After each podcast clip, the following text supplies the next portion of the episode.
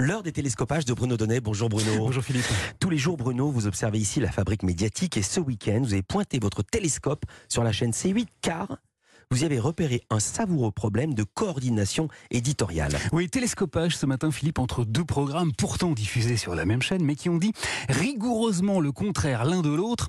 Je vous raconte. Alors, les choses avaient pourtant assez bien commencé. Jeudi dernier, Cyril Hanouna présentait son émission quotidienne Touche pas à mon poste et, et il s'est emporté contre un élu écologiste de la ville de Paris à propos d'une sombre histoire de guêpes, de guêpes et de bijoux de famille. Alors, bah, écoutez, les écolos à Paris, on a des guêpes, euh, on peut pas prendre un café sans avoir une guêpe sur ses couilles, là. Voilà, alors jusque-là, Philippe, la cohérence avait été parfaitement respectée, car les roubignoles sont visiblement un grand sujet de préoccupation pour Cyril Hanouna. Il les a mis en avant dès son retour de vacances, hein, le 31 août dernier. Comme je l'ai dit hier, euh, tout le mois de juillet, j'étais en train de, de- de me dorer les couilles sur un scooter des mers. Et il y est revenu une bonne paire de fois la semaine dernière, alors qu'il évoquait la décision de la ville de Paris de ne pas diffuser les matchs de la prochaine Coupe du Monde sur des écrans géants. S'ils avaient des couilles, excusez-moi, ils auraient empêché, ils auraient dit, mais on fait pas la Coupe du Monde. Car figurez-vous que Cyril Hanouna a une euh, dent contre Anne Hidalgo. Ah, Hidalgo, Hidalgo, dès qu'il y a une proposition de merde, elle la. Il juge la maire de Paris en dessous de tout Anne Hidalgo, au lieu de faire des travaux partout et de nous faire chier, non mais sans rigoler, non mais excusez-moi. et il estime qu'à Paris, tout part en quenouille. Émile, c'est insupportable à Paris. C'est devenu n'importe quoi. De Il y, a- il y a des rats, il y a des rats partout, il y a des guêpes partout, euh, il y, a- il y a des travaux partout. Euh, c'est devenu un enfer Des cette ville. Du coup, jeudi dernier, il l'a dit très vertement à Émile, hein, qui, je le rappelle, n'est pas son frère, comme l'extrait qui va suivre pourrait le laisser penser, mais bien un élu parisien. Pourquoi il y a autant de rats à Paris? Pourquoi il y a des travaux partout à Alors. Paris? Pourquoi c'est sale Paris? Frère, euh, j'ai jamais vu une ville aussi sale. C'est dégueulasse, ça me dégoûte. Tout le monde est dégoûté de Paris. Voilà, alors c'est là que les problèmes de cohérence ont commencé.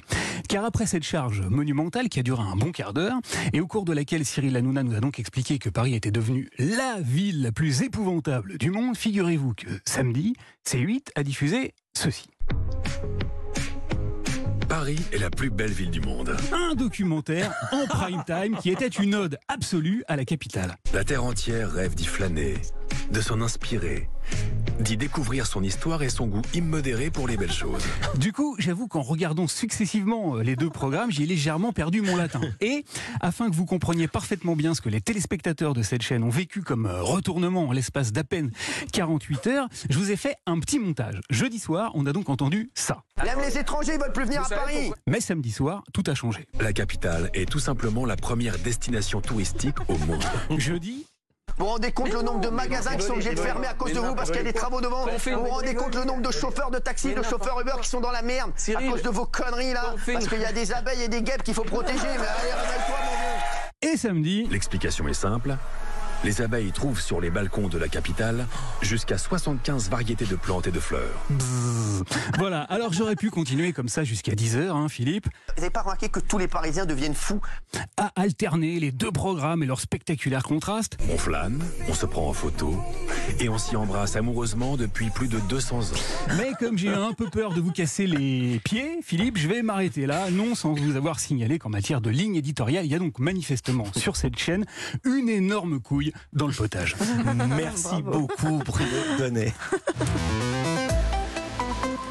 Je reviens vous.